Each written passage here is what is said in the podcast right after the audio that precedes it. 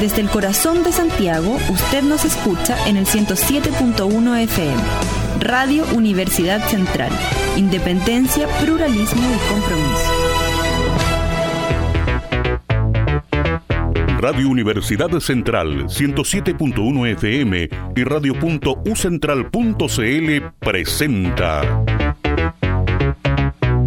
La política sin disfraz un espacio de análisis, entrevistas, opinión sobre el acontecer político chileno e internacional desde una perspectiva pluralista y académica. Conduce el profesor Marco Moreno Pérez y la participación de Neida Colmenares, Cristian Fuentes Vera y Nicolás Freire.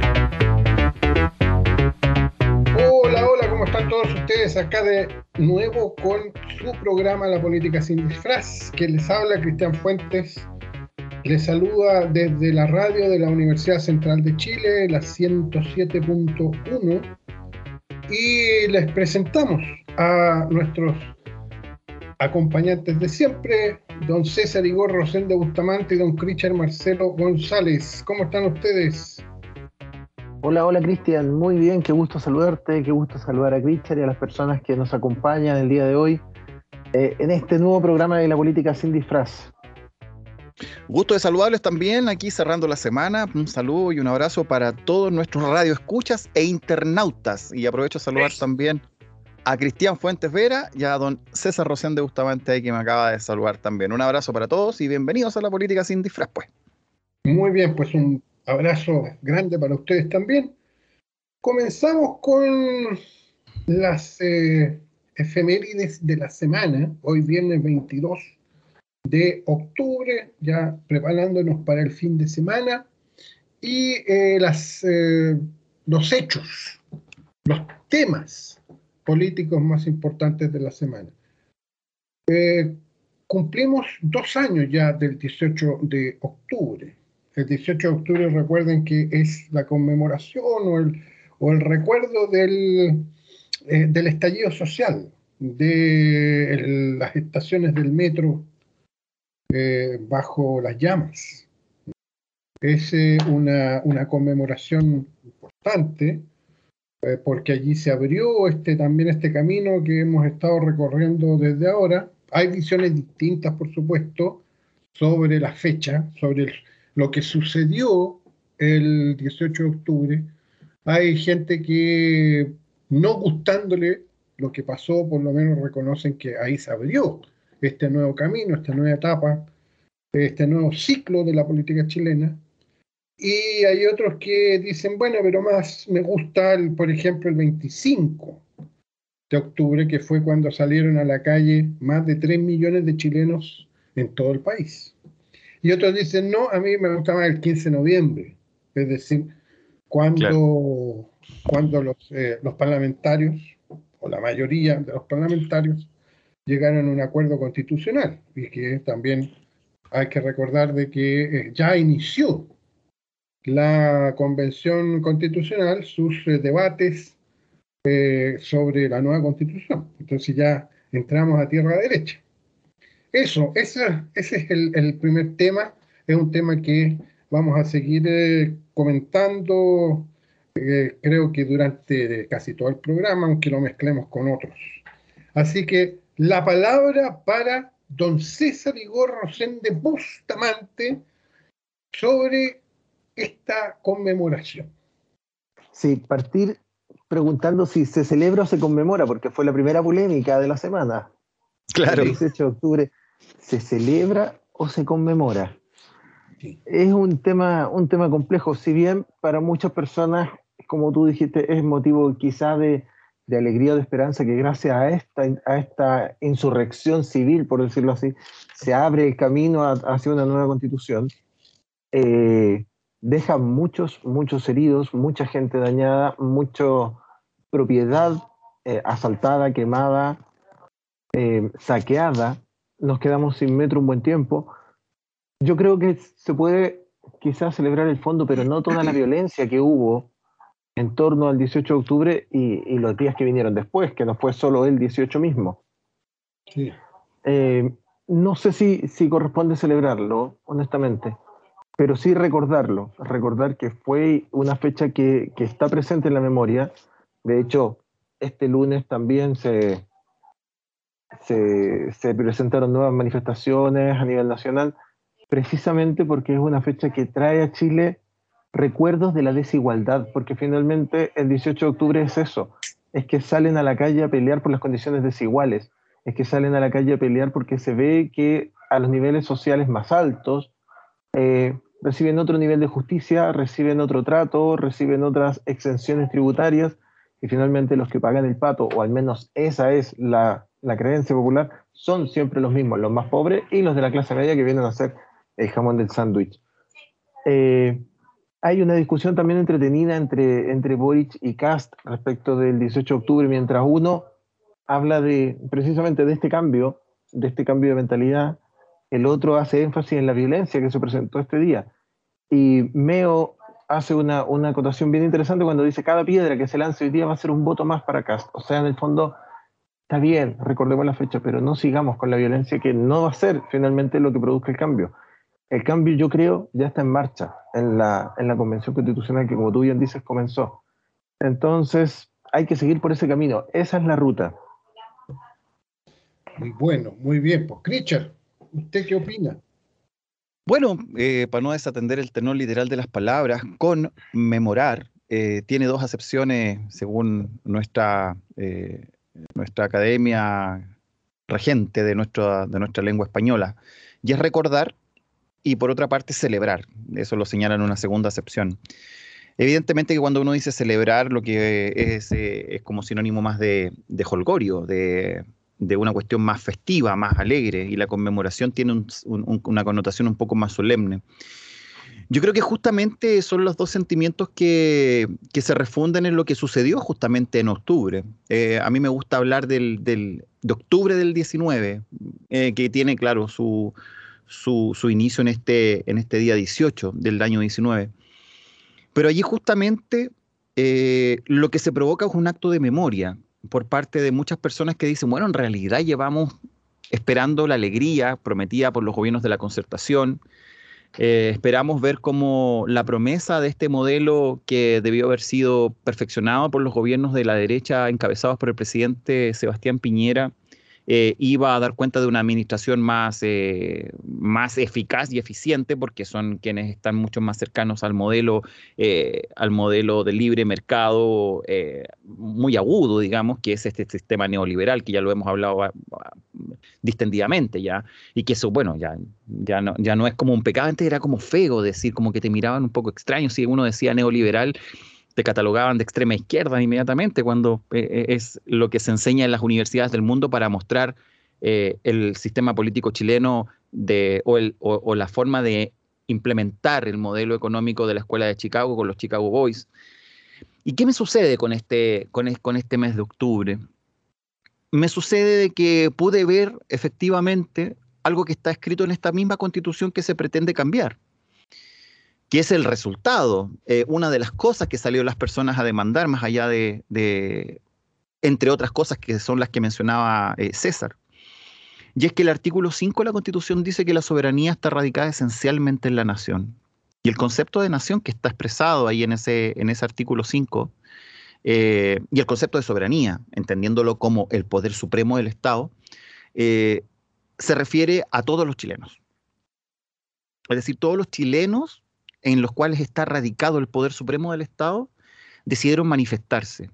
Y por, eso me gusta hablar de octubre, y creo que le gana 2 a 1 al, al acuerdo de que hicieron los parlamentarios, que creo que no le quedó otra, digamos.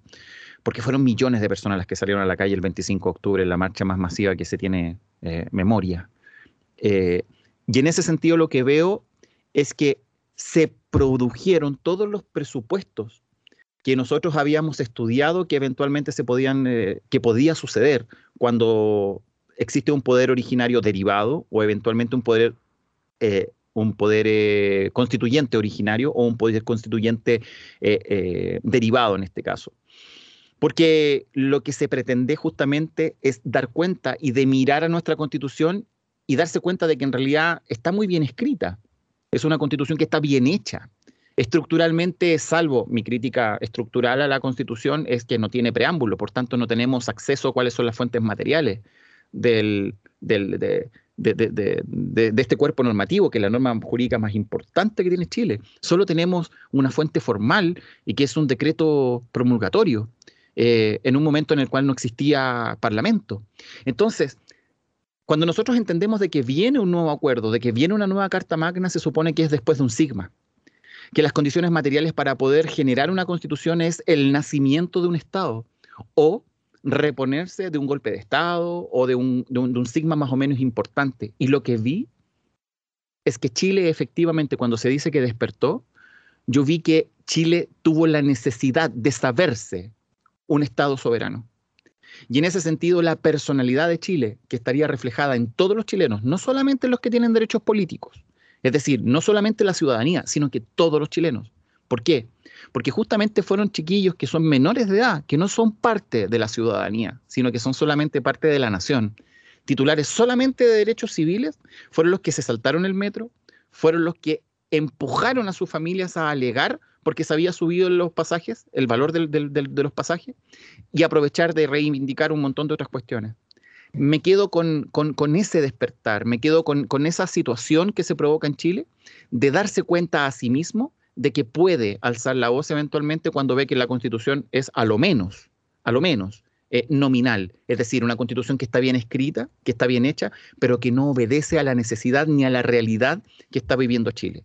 Crítica directa, por ejemplo, y con esto termino, al Estado subsidiario, que es evidente que lo tiene Chile, y que no hay garantías para poder eh, ejercer justamente eh, varios de los derechos que están en el catálogo del artículo 19 de nuestra Constitución. Bueno, efectivamente, como tú dices, Richard, lo que hace la gente es salir a la calle a protestar porque hay un, estado de cosas con la cual no está de acuerdo. Entonces, hay, yo recuerdo que había una discusión ahí de que qué tanto es la constitución la que prevalece, porque en realidad, qué sé yo, la gente sale porque tiene muchas deudas, la gente sale porque gana poco y cada vez, eh, por ejemplo, los alimentos son más, más caros. La gente sale por esos motivos, no sale por el motivo de que la constitución eh, dice tal cosa en el párrafo tanto. Pero esa yo creo que es una discusión que no tiene que ver con eh, los temas más de fondo efectivamente lo que hace una constitución es establecer un régimen, un estado de cosas, una, eh, serie de reglas. Y donde finalmente, finalmente, cuando empezamos a analizar lo que está sucediendo, eh, vemos que eh, la ley fundamental, que es la constitución, es la que establece eso. Entonces se hace de manera, si lo podemos decir de esa forma, eh, derivada. ¿ah? No, es, no es algo que esté en, el, en, el, en la conciencia más inmediata de la gente. Y eso es cierto, pero, pero esa es una discusión que, si ustedes recuerdan, al principio había. Entonces decían, ¿pero qué tiene que ver la constitución con esto? Eh, si se puede arreglar con la misma constitución. Entonces tú, Christian, has mencionado, por ejemplo, el tema de la subsidiariedad, eh, y, que, y, que, tiene que ver obviamente con el estado de cosas en las que vivimos. Entonces, em, hay, qué sé yo, para, por ejemplo, para tener mejores empleos, necesitaríamos que hubiera, eh, no sé, esto también es parte de la discusión, una política de industrialización moderna, ¿ah? de industrialización dentro de, obviamente, del contexto de la globalización y todo eso pero eso no lo podemos hacer. ¿Por qué? Porque es un Estado subsidiario. Entonces el Estado no se puede meter si lo pueden hacer los privados, por ejemplo. Exacto. Bueno, es, un tema constitucional. Absolutamente. Si me dejas, si me dejas ahí dar solamente un, ejemplo que parte en el artículo primero de la Constitución. En el artículo primero de la Constitución dice que el Estado está al servicio de la persona humana y el Estado debe contribuir a crear las condiciones, pero dice contribuir a crear las condiciones sociales que permitan a todo y cada uno nuestra mayor realización material y espiritual posible. Ahora bien, si el propio Estado se obliga a que a contribuir a aquello, eh, es dable suponer que debiera atender de una manera previa y no posteriori cuando alguno de nosotros, de su población, no, lo y que somos, que somos el Estado, no podemos satisfacer nuestra mayor realización espiritual y material posible, pero no, po. el Estado hoy día entrega la iniciativa, como muy bien dices, la gestión, el desarrollo de esas condiciones para el desarrollo de nuestra población, de nosotros, a particulares. Y la letra chica de ese artículo radica en que el Estado debe contribuir a crear las condiciones sociales, pero no se compromete a crear las condiciones sociales. No se compromete a mantenerlas, no se compromete a satisfacerlas, sino que hasta los particulares no pudimos o no quisimos hacerlo. Esto es, que el Estado actúa efectivamente en subsidio de los particulares. Y eso está en función del artículo primero en su inciso cuarto, partiendo en el artículo primero. Bueno, en, ese día, ese día 18 de octubre, o fuimos testigos o estuvimos ahí. yo por lo menos no incendié ninguna estación del metro, por si acaso, pero o lo vimos por televisión o la estación estaba cerca de nuestras casas entonces lo vimos, lo fuimos testigos de eso, por eso eh, lo menciono de esa manera.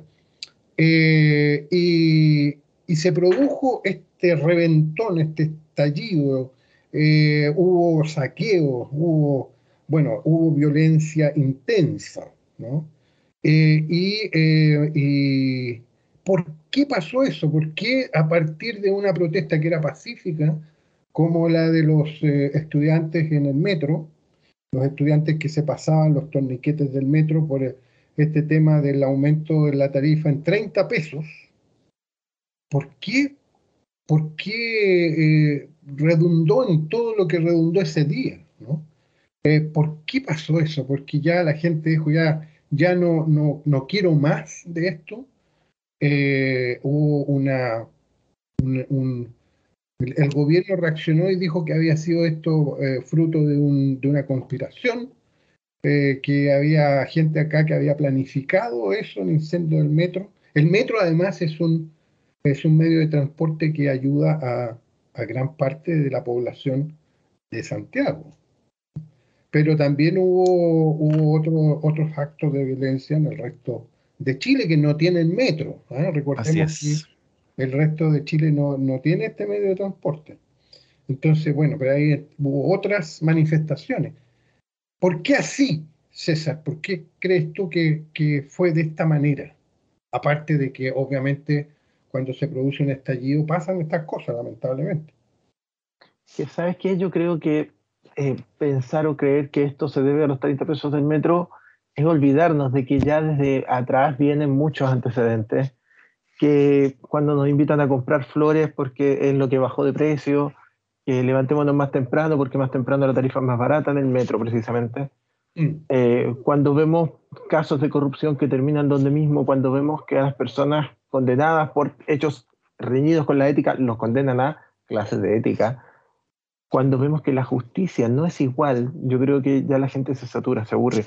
Yo no sé por qué no ha estallado de nuevo con la colusión del gas, con la colusión de, bueno, colusión que, vamos a ver si es cierta o no, pero con las diferencias de precios en el gas y, otras cosas que se han visto ahora. Eh, creo que fue un momento de, reventón, de crisis social. Y sabes lo que me llama la atención, que no se ha analizado mucho, que durante el primer gobierno de, de Sebastián Piñera, también tuvimos mucha manifestación social. Y tampoco se ha estudiado mucho. Parece ser que con, bueno, con los dos gobiernos de derecha que tenemos post, eh, desde el retorno a la democracia, la, manifestación social ha sido mucho más efervescente que con gobiernos de izquierda. Parece ser que los gobiernos de izquierda tienden a controlar un poco mejor o atender de mejor manera las demandas sociales. No lo sé, es una hipótesis que estoy, que estoy imaginando. Pero sí creo que llegó el momento, el 18 de octubre, en que la gente dijo, ya basta, ya no más. O sea, otra vez. Y además, el metro es un sistema de transporte muy masivo y 30 pesos es un gasto muy sensible para la población que vive con el sueldo mínimo. Sí. 30 pesos ida y vuelta por 20 días son, no sé, 1.200 pesos. Sí. Eh, que a lo mejor uno dice, oye, son apenas 30 pesos, sí, pero para la gente que vive con el mínimo y que tiene que alimentar a una familia, no deja de ser, porque no es solo una persona, es el papá, quizás la mamá, quizás los hijos los que toman el metro, entonces suma y suma y suma el gasto y no suma los sueldos y no suma e-, este tema de la igualdad. Ahora, en Chile, lo otro que te quería comentar y respecto de por qué el nivel de violencia, porque estamos acostumbrados a que por las buenas no se consiguen las cosas. Claro. O sea, nosotros podemos mandar una carta al alcalde, podemos mandar una carta al presidente, podemos mandar una carta a quien sea y no vamos a conseguir nada.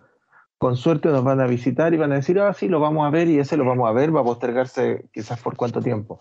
Y lamentablemente nos estamos acostumbrando a eso. Cuando la gente marcha, cuando la gente rompe, cuando la gente ataca y hace daño, la autoridad reacciona y se dan cuenta, uy, no lo vimos venir, hay que atenderlo.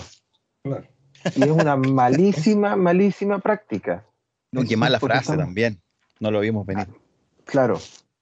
Eso es bueno, creo que por ahí va un poquitito respondiendo a la, consulta que me hacías. Estamos acostumbrados a que si no es por las malas, no nos pescan, no nos consideran. Hasta ese momento, obviamente, el, escenario político era distinto. Los temas que estábamos discutiendo eran, eran temas relacionados, sí, con la economía. Eh, recuerden que Sebastián Piñera fue elegido por una amplia mayoría en segunda vuelta eh, y lo que él hacía era una crítica al gobierno de Michelle Bachelet II, eh, que estaba manejando mal la economía, que lo que venía era un chilezuela, se decía en esa época, ¿no? pero, tan amplia la mayoría, en realidad.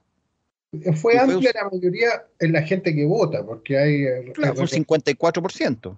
Claro, claro, pero recordemos que... que Sobre un, 20, un, un ¿A cuánto, ¿A cuánto equivalía el padrón más o menos? Era como un 22% del padrón electoral. Votó, votó, más o menos como 22, 23, sí. Un 49%, un 50% del padrón votó. A mí me gustaba justamente el comentario que hiciste hace, ya varios, varios meses ya sobre el tema de la, cuando hablábamos de la legitimidad de origen y la legitimidad de ejercicio. Yo creo que por ahí nosotros podíamos haber vislumbrado también por ahí algo. Sí, pero esto se, esto se basaba en un, en un diagnóstico, en un diagnóstico de la situación del país y eh, se hacían propuestas. Bueno, esas propuestas no funcionaron. Eh, ergo, el diagnóstico parece que tenía problemas. Claro. Entonces, no era lo que estaba diciendo eh, Sebastián Piñera como candidato, lo que realmente entendía la gente, pero la gente igual, por lo menos la gente que vota, insisto, que no es la mayoría del padrón, sino la mitad o un poco menos de la mitad, él le creyó a Piñera. Entonces, creyó y no Le y no le creyó mucho a, a Guille tampoco. Y no le creyó a Guille, claro. Entonces, eh, iba por lo menos, creía esa gente que Piñera iba a arreglar la situación económica. O sea, ya había problemas económicos importantes en ese momento, y por eso fue elegido Piñera. Pero Piñera no logró satisfacer esas expectativas. Entonces, yo tengo algunas tesis ahí también. A ver, dígame. Bueno, bueno, respecto a la misma pregunta que, le hiciste a César, digamos, para mí, yo creo que hay un factor importantísimo. y, mm. que y, luego y vengan de uno, digamos. Para mí lo que dice Clemente Pérez fue una afrenta. Ah, sí. Fue una afrenta a todos estos cabros. Porque la realidad lo que decía, cabro, esto no prendió. Digo, ¿ah, no prendió? ¿Estáis seguros? Ahora vaya a ver si acaso prende o no prende. Entonces, Apagar el fuego con benzina se llama absolutamente, absolutamente. Y sale una. Y con una. Y con una. Eh, estoy buscando algo más cercano a lo que quiero decir, que no es la palabra de fachatez, pero anda cerca. Y que dice relación con un desplante y una seguridad, una autosuficiencia, subestimando eh, subestimando esta, este espíritu revolucionario que ya venía incubándose desde el año 2006 en adelante. El estudiantado chileno retoma, retoma una tradición que se había perdido hasta el gobierno del presidente Allende, en el cual los estudiantes sobre todo después del año, de, sobre todo después de la campaña de, de Jorge Alessandri Rodríguez, cobró una, una, relevancia inusitada y sobre todo con este romanticismo del hipismo en los años, la revolución del 68, la, la, revuelta en, en, París, digamos, e, esta cuestión del mercurio miente con los alumnos de la Universidad Católica, todo eso. Creo que ese es el primer factor. El tema de las promesas que, que, que, que las promesas que este modelo económico exitoso en lo macroeconómico eh, y que decía, oye, aguantémonos aquí en lo microeconomía, sigámonos aguantando. ¿Por qué? Dos promesas, la solamente nombro dos. AFP, usted se va a jubilar con el 70% de su sueldo. Pues decía con el 100% del sueldo. Después decía, no, pero es que la corrección tendría que ser el 70% del último sueldo que usted tuvo. Y llegó la fecha, po. y llegó la fecha y no pasó nada. Es decir, se empezaron a caer cuestiones como esa de la misma manera como la, esta, la teoría del chorreo, digamos, de que si los bolsillos de los más poderosos están llenos, va a empezar a caer para abajo. Y claro, se cumple en parte, ¿por qué? Porque el desarrollo económico se ha conseguido con un crecimiento económico eh, sostenido, digamos, pero eh, pero con un, con, un, ingreso per cápita que en realidad no refleja bien lo que sucede, con un coeficiente de Gini eh, espantoso para nuestra realidad, digamos. Y tercero... lamentablemente lo tengo que interrumpir, pero... No me corte, pues. Afortunadamente también lo tengo que interrumpir porque tenemos que ir al tema musical. Pero que sea bueno. Pues. A escuchar lo que es un himno. ¿ah? Se convirtió en un himno esta canción muy, y, el, título obviamente tiene mucho que ver con lo que estamos conversando. Eh, se llama Power to the People, el poder del pueblo, de John Lennon. Así que vamos a escucharlo y volvemos.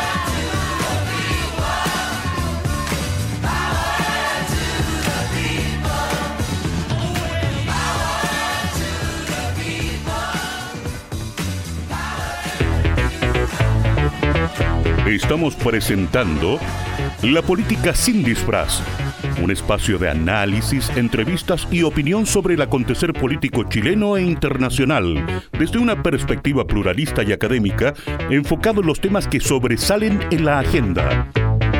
Bueno, estamos de vuelta un, después de un verdadero monumento como es esta canción, ¿o no, Richard? Eh, pero tremendo tema. Tremendo tema, tremendo tema. Power to the People eh, eh, de John Lennon y fue lanzado como sencillo el, en, el año 71, en, en, marzo del 71. Y, y, tiene, y tiene una bonita historia. Bueno, John Lennon se, transformó en un activista después del 68, 69, justamente esto mismo que conversábamos antes de, la pausa musical, con esta revolución, esta cosa hippie, activismo político, pro-pacifismo y todo el tema. Eh, salió al mercado en, el 71 eh, y lo compuso al día siguiente de dar una entrevista muy conocida a Tariq Ali y a Robin eh, Blackburn en el año 71. Y él señalaba de que le había gustado tanto lo que, había escrito justamente una canción para el movimiento, eh, para el movimiento que llevaba el pacifista y todo este tema. Y eh, en los eventos de Derry, hablando, recordando el Domingo Sangriento, que bueno, también eh, YouTube le hizo Sunday Bloody Sunday también. enojaron mucho. Richard, ¿a qué nos estamos refiriendo? bueno, ese fue un, una, un, una, un, un problema con el IRA, el ejército eh, revolucionario irlandés. Y ellos se manifestaban contra el imperialismo británico. Entonces ellos se rebelan justamente en eso y hubo una, una, una jornada súper, súper terrible en la cual hubo muchas personas fallecidas y, muchas personas heridas en, Inglaterra, en, Irlanda. En Irlanda del Norte en Irlanda. Entonces hicieron una manifestación junto a Yoko Ono y vistieron camisetas de Red Mole y, decían justamente, acuñaron la frase de que el ira contra el imperialismo británico en inglés, digamos.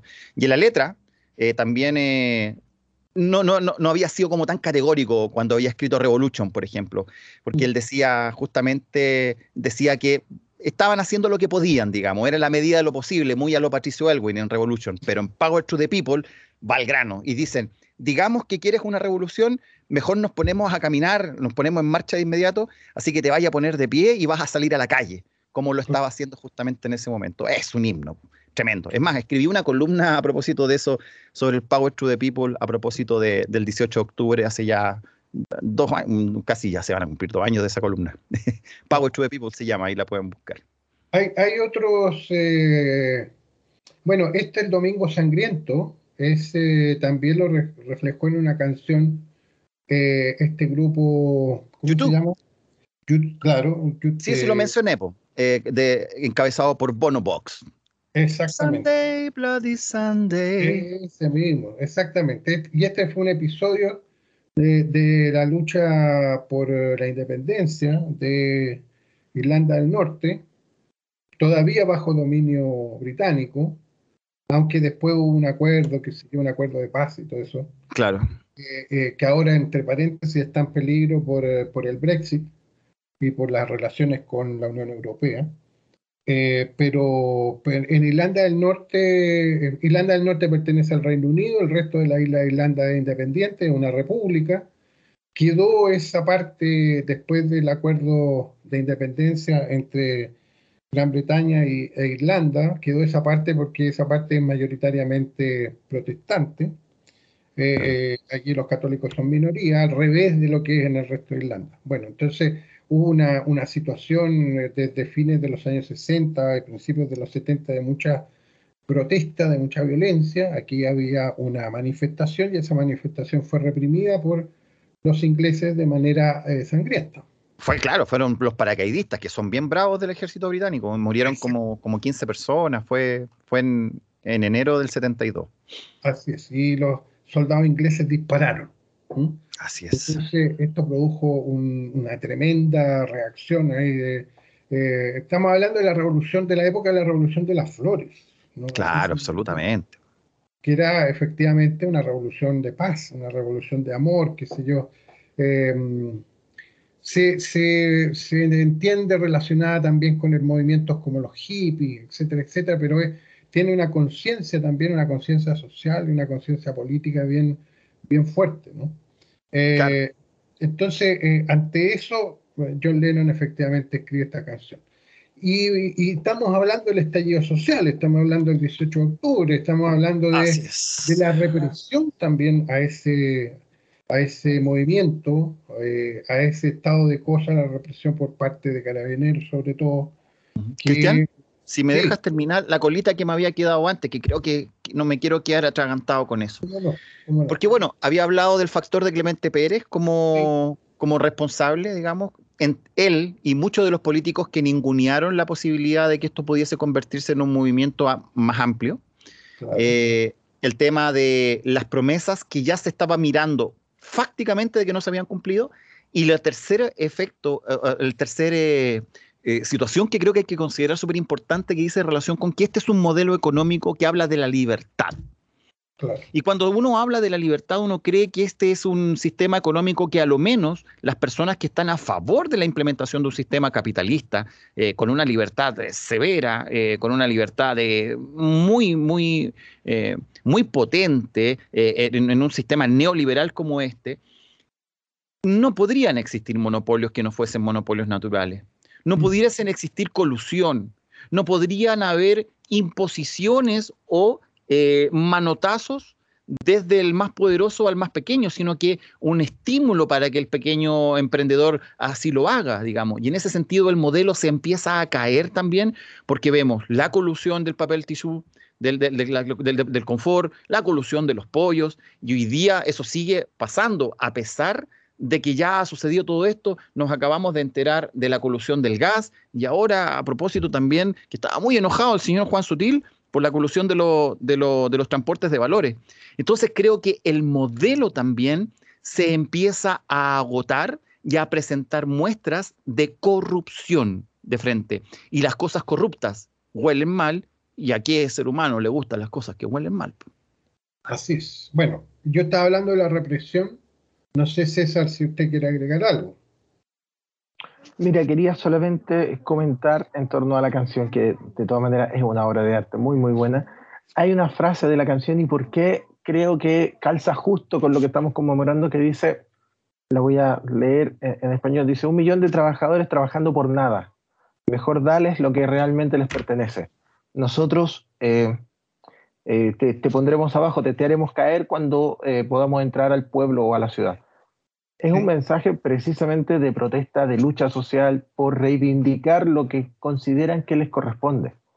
Y esto va de la mano con lo que acaba de decir Critchard respecto de que el modelo debería haber tendido a un sistema, como se dice, de chorreo, ¿cierto? De que el enriquecimiento de los más ricos vaya, vaya permitiendo que las clases más bajas vayan recibiendo recursos como en una suerte de cascadas. Pero cuando vemos que el modelo genera avaricia, codicia entre la clase gobernante que quiere ganar más, ganar más, ganar más, pero no repartir hacia abajo, yo creo que esto revienta. Y creo que esto es lo que está pasando ahora. Y el ejemplo más práctico de que esta codicia está presente son los modelos de colusión que hemos conocido en los últimos, no sé, 10 años o quizás más. Entonces, eh, son los mismos que defienden este modelo los que lo están destruyendo al final.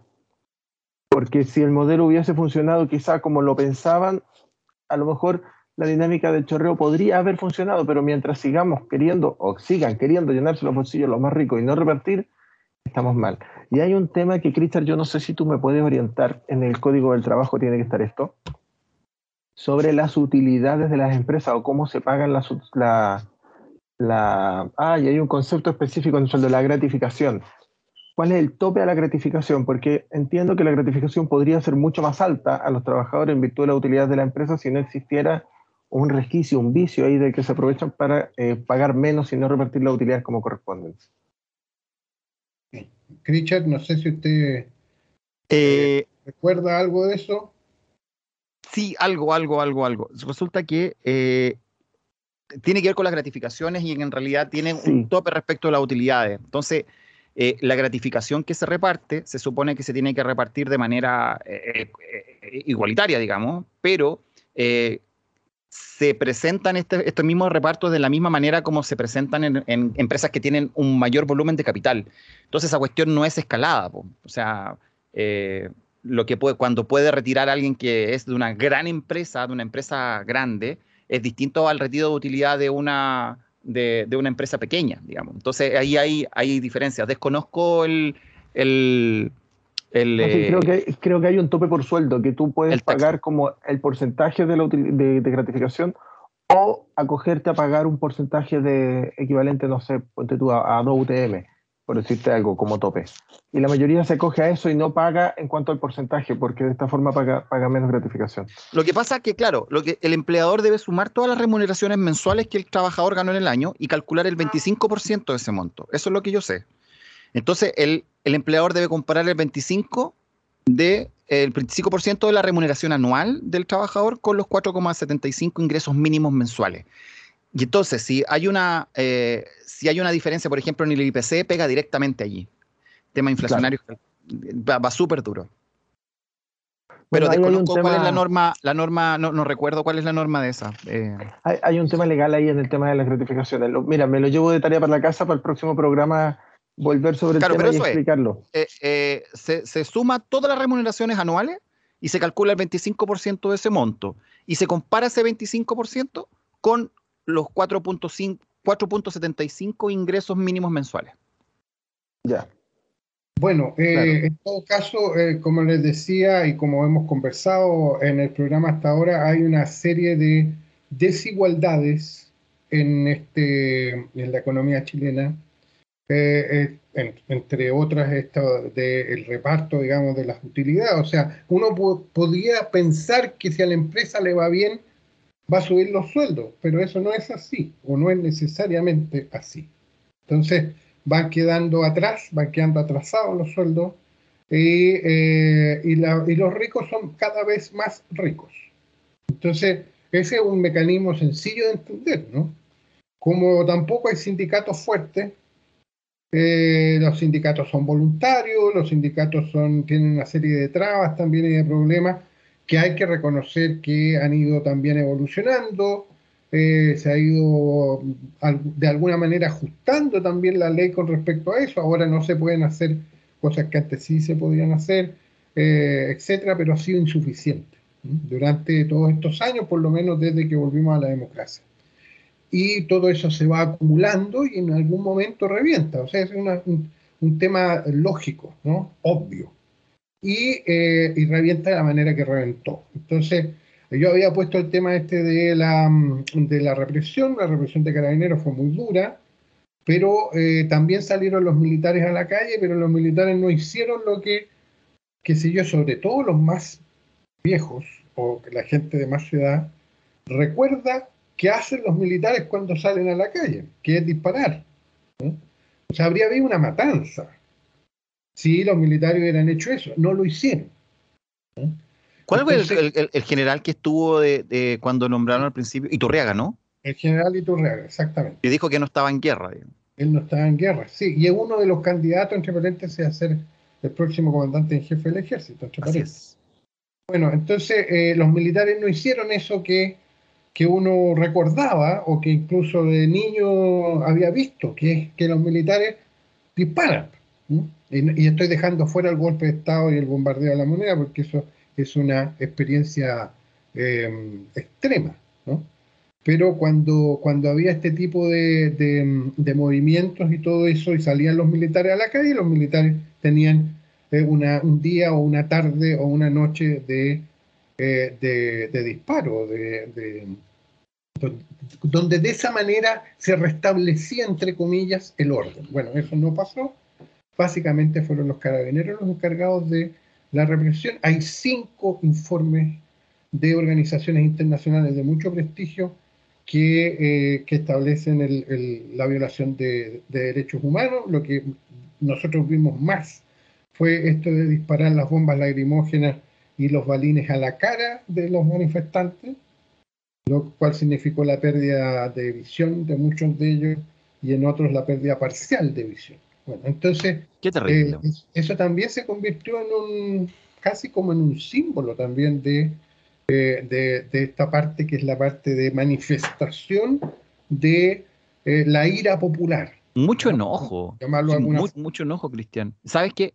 El presidente, la familia del presidente, el presidente Piñera en realidad y su familia directa, digamos, los Piñera Morel. De, nuestro presidente tenía una fortuna de 2.500, 2.600 millones de dólares. 2.600 millones de dólares. Eh, y en la pandemia, su patrimonio creció a 2.900. O sea, en la pasada, en este tiempo, eh, la cuarta fortuna más importante de Chile. Es el presidente, es. el cuarta persona más rica de Chile. Creció en 300 millones de dólares.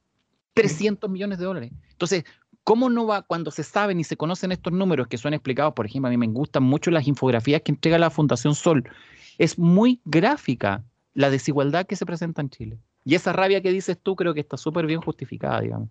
Responde muy bien. La pregunta también es, ¿qué pasa cuando eh, una parte importante, la inmensa mayoría de esa fortuna está en paraísos fiscales en el exterior? Oh, por cierto. el presidente tampoco paga los impuestos que le corresponden.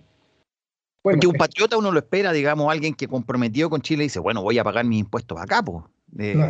Uno pensaría eso, digamos, ¿no? Vamos acumulando razones para estar enojados. Es cierto eh, el concepto que usted utiliza, enojo, rabia. Eh, pero esto va evolucionando. Eh, después del estallido, del incendio del metro, de qué sé yo, de, los saqueos y todo eso, viene otra parte que es la parte de, la gente, de la salida masiva de la gente a las calles. Y es lo que sucede el 25 de octubre. Como decía, eh, el cálculo es que aproximadamente 1.200.000 salió a la calle en Santiago y esto se replicó en todas partes. Entonces, el cálculo es alrededor de 3 millones. 3 millones de chilenos en la calle. Es decir, esto no fue un acto de minorías, eh, no fue un, sino que eh, un, un, acto realmente masivo. Eh, y, se empieza a repetir, se empieza a repetir todos los días las manifestaciones, por ahí algún acto de, violencia como el incendio, incendio de iglesias. ¿ah? Incendio de iglesias uno, por ejemplo, puede leer en la historia eh, la guerra civil española cuando incendiaban las iglesias, sobre todo los anarquistas, por el, el odio que había contra la iglesia, una iglesia propietaria, sobre todo una iglesia propietaria en el campo. Por ejemplo, ese en el caso español. Aquí hay incendio de iglesias. Eh, es, la, iglesia, la iglesia católica es otra de las instituciones en crisis en Chile. la institucionalidad en general, ¿ah? Exacto, crisis de las instituciones, no, solo de la iglesia. Entonces, eh, el caso de los propios carabineros con los actos reñidos con, eh, con la legalidad, como es digámoslo derechamente, problemas eh, de, sustracción, digamos, de dineros, o sea, robos, aprovechando vacíos. ¿Qué piensan ustedes respecto de, lo que, de lo que dice, de lo que dijo el, general director, que él señalaba de que la institución no era corrupta? Yo, siendo, siendo bien riguroso con el concepto de corrupción, yo creo que cuando existen casos mm. en los cuales eh, procesados y no, ojo, porque él decía, las personas malas están procesados, pero todavía hay investigaciones que están en curso. Entonces, yo creo que más allá de decir de, que Carabineros es bueno o es malo, eh, yo creo que uno, es necesario. Dos, creo que efectivamente ha sido corrompido. Y lo que hay que hacer es, es decir de que la institución presenta corrupción en sus filas y que lo que hay que hacer es una investigación para erradicarla. Yo creo que esa sería una, una aproximación correcta. No sé qué piensan ustedes ahí. Yo, yo creo que, pues, a ver, eh, cuando una institución es corrupta, cuando hay procedimientos institucionales que son corruptos, cuando hay mecanismos institucionales que son corruptos, eh, es, bien complejo porque hay, en, el caso de Carabineros, eh, hay, hay partes importantes del alto mando que están involucrados.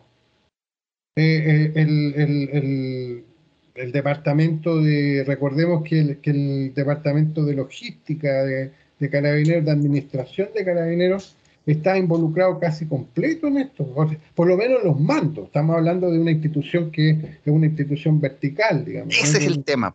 Entonces, si están los mandos involucrados, quiere decir que la institución es corrupta y casos de denuncia como la de Rafael Harvey en el ejército y de los oficiales o de, los de, carabineros que hicieron sus denuncias en su momento, los dieron de baja. Po. Entonces, eh, no le quedaban ganas tampoco de, seguir denunciando de estos hechos a quienes sí tenían o poseían antecedentes. Exactamente. Entonces, eh, mira, quiero, quiero poner, la, poner la opinión disidente en este caso. A ver. Yo quiero usar el mismo ejemplo que se usó para hablar de la objeción de conciencia. Y nosotros decíamos, ¿han visto la clínica de la Universidad Católica caminando por ahí? No, porque las clínicas no caminan, no tienen conciencia, las conciencias las tienen las personas. Claro. Y usando la misma analogía, yo podría decir, bueno, ¿han visto a Carabineros de Chile, la institución caminando?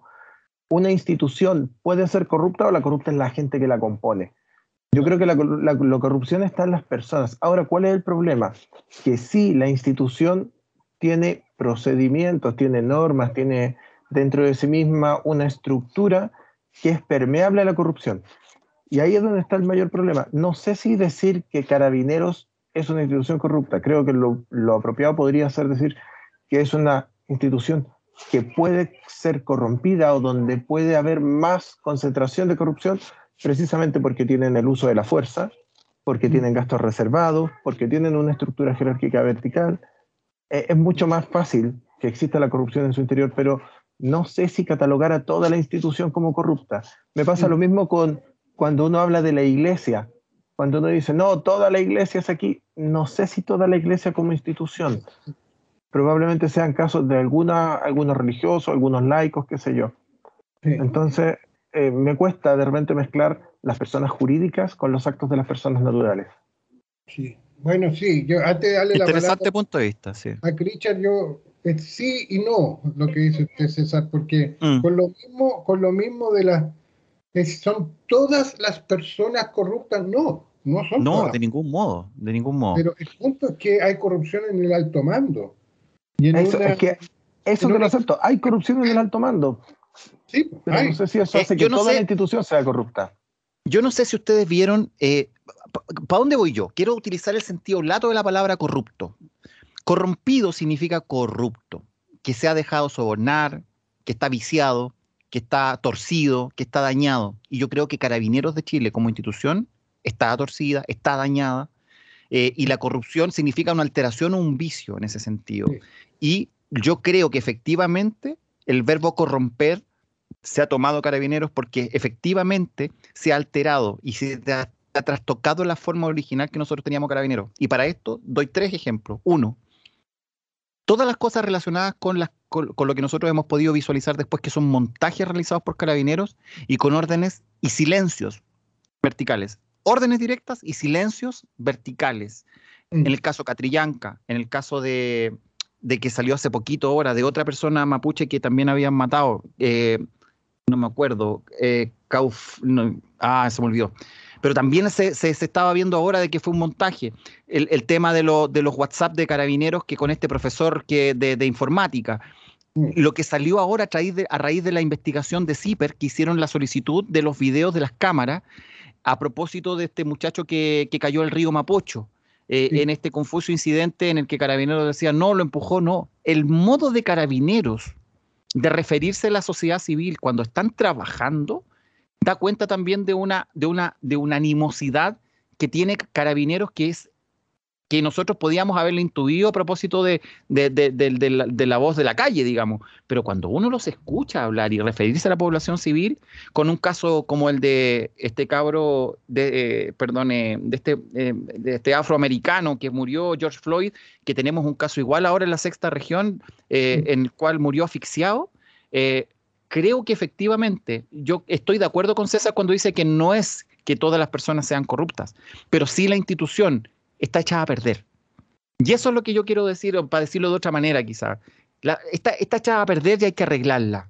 Y si ese arreglo implica, si ese arreglo implica cambiar los uniformes, bueno, habrá que cambiar los uniformes. Si implica mm, revisar la verticalidad, bueno, habrá que revisarla, digamos, porque es tan importante, es tan importante el uso legítimo de la fuerza física en Chile que Carabineros, que es el que tiene el contacto directo eh, y nosotros derechamente en ellos vemos el monopolio de la fuerza física de una manera legítima, que es el eje, el eje sobre el cual se articula el Estado y el contrato social que tenemos, en el que nosotros dejamos de tener la, la, tutela, la autotutela para solucionar nuestros problemas y se la entregamos al Estado, me parece que debe ser impoluta, me parece que tiene que ser impecable, intachable.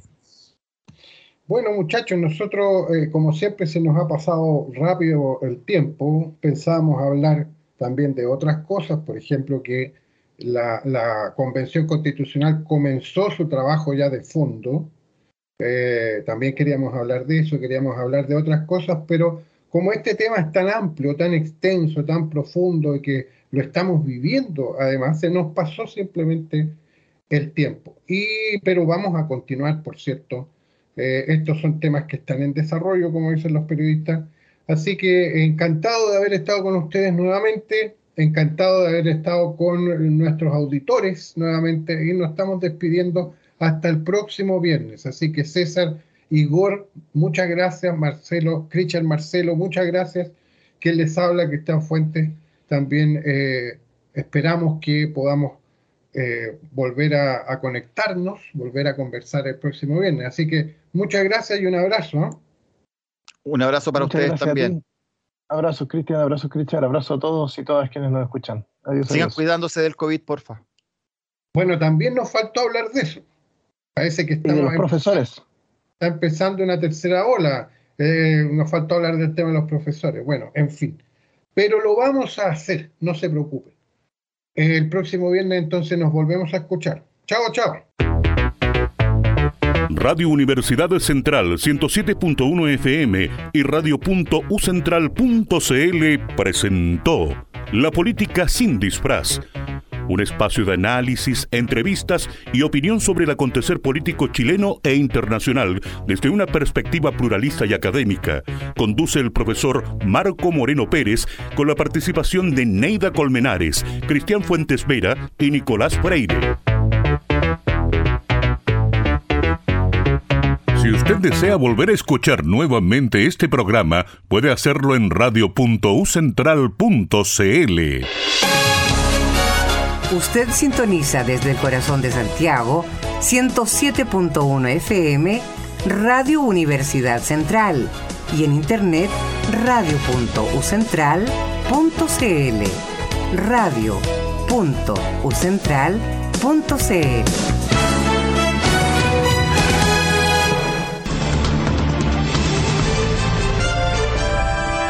Sintonice todos los viernes a las 14 horas Derecho para Todos, un espacio jurídico con mirada pluralista y sentido social, dirigido a la comunidad. Conduce el profesor de Derecho Constitucional José Ignacio Núñez. Programa Ejecutivo Advanced. Ven y transforma tu futuro con un segundo título profesional en modalidad online y presencial. Universidad Central, acreditada por cuatro años. Conoce nuestra oferta en www.ucentral.cl slash advance. Sintonice todos los viernes a las 16 horas en Radio U Central 107.1 y radio.ucentral.cl. Pregonando. Un encuentro musical migrante con el ritmo y el sabor al son del tambor. Conduce Diana Leal Ruano.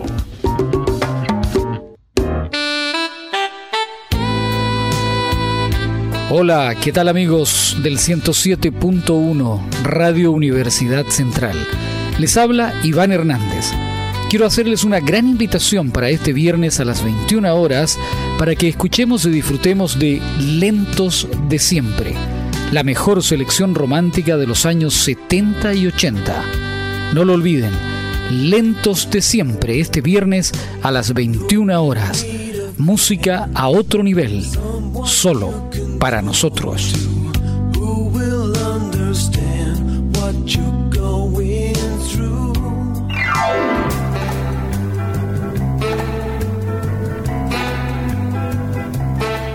¿Qué tal estimados amigos? Les habla Luis Antonio Gamboa, creador y conductor del programa En los tiempos de mi abuelo. Les quiero invitar para que nos reunamos en el 107.1 de la frecuencia modulada. Todos los viernes a las 22 horas, usted se podrá encontrar con voces del ayer, programas de antaño, comerciales antiguos, radioteatros y todo aquello que era la radiotelefonía en su esplendor.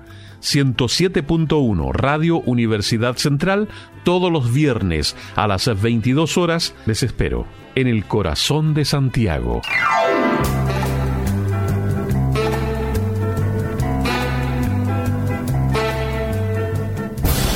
Usted sintoniza Radio Universidad Central 107.1 FM. Síganos en nuestras redes sociales. Estamos en Twitter, Facebook e Instagram como Radio U Central. Y escúchenos en nuestra señal online radio.ucentral.cl. Somos Radio U Central 107.1 FM en el corazón de Santiago.